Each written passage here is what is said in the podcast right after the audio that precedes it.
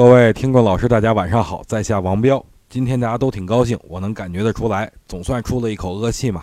但是今天我该给各位泼一盆冷水了。我觉得指数在随后的两个交易日可能要回调了，回调的点位在两千八百三十点左右。原因就是因为这根 K 线实在是太难看了，上证指数十五分钟级别啊摆出了一副大雁南飞的造型，再加上呢上方面临两千九百点的阻力区，所以我觉得上去的话挺费劲。